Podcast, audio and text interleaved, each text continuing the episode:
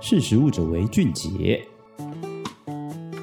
Hello，各位听众，大家好，欢迎收听《识食物者为俊杰》，我是陈学。根据这个国际农业研究资商组织，简称 CGIAR 的预估啊，全球气温每高于历史高温一度，作物的生产力就会下降五 percent。这对于全球的粮食安全形成重大的挑战。那所以就要带到我们今天要讲的主题，就是因为这样子，这个 CGIAR 它旗下的这个国际生物多样性联盟，还有国际热带农业中心决定设立并管理这个未来种子基因库，专注于研究和保护对人类粮食很重要的作物哦，就像我们前面提到的啊，就是随着温度的提高，其实对于作物的生产力会有影响。那尤其是在现在全球都还有饥饿的人口，那如果粮食又减少的话，那这样要怎么办呢？那所以这个未来种子基因库它就是为此而设立的。它在二零二二年三月十七日的时候在哥伦比亚成立，它里面有包含来自一百一十四个国家，共三万七千多个豆类的样本。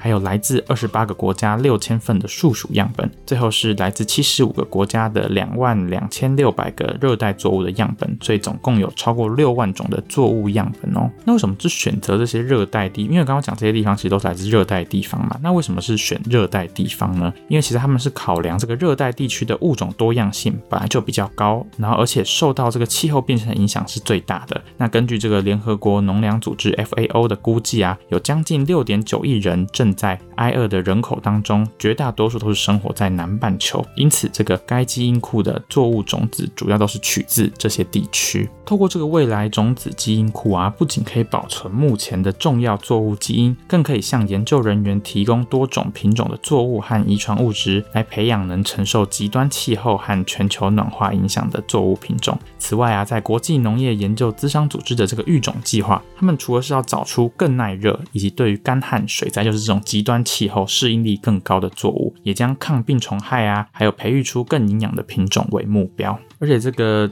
未来种子基因库，它其实是受到这个全球很重大的瞩目哦。像是这个全球电商巨擘 Amazon 的创办人贝佐斯，他创立的这个贝佐斯地球基金，他就是专门在做做这个保护地球相关的这个。资金的挹注这样子啦，他也向这个未来种子基因库宣布要投资一千七百万美元来保护生物多样性，然后来支持这个农业的研究。那面对这个全球环境可改变可能带来的这个粮食问题哦，不只是刚刚讲到的这个未来种子基因库，那还有台湾其实也有相应的措施哦。在二零二二年三月二十二日，行政院农业委员会他们也打造了首座国家级的植物表型体分析中心，来因应这个气候变迁。也就是说，他们组建了这个农业研究的国家队，来钻研这个对病虫害的反应和抵抗力，然后抗逆境的能力。这样子，农委会主委的陈吉仲他说啊，这个植物表型体分析中心是斥资一点三八亿打造，然后是国内首座整合型的大型表型体分析设施哦，包含这个智慧环控温室，还有田间等级的这个表型体设施，涵盖目前最先进的影像分析的技术。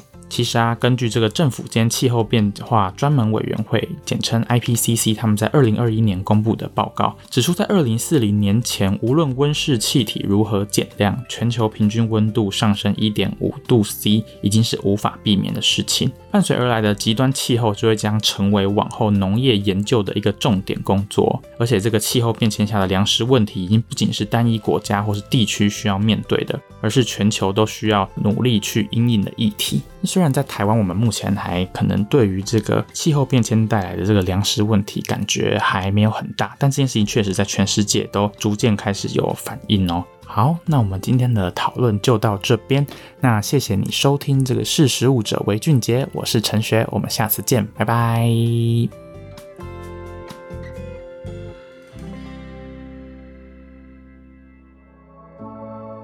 识时务者为俊杰。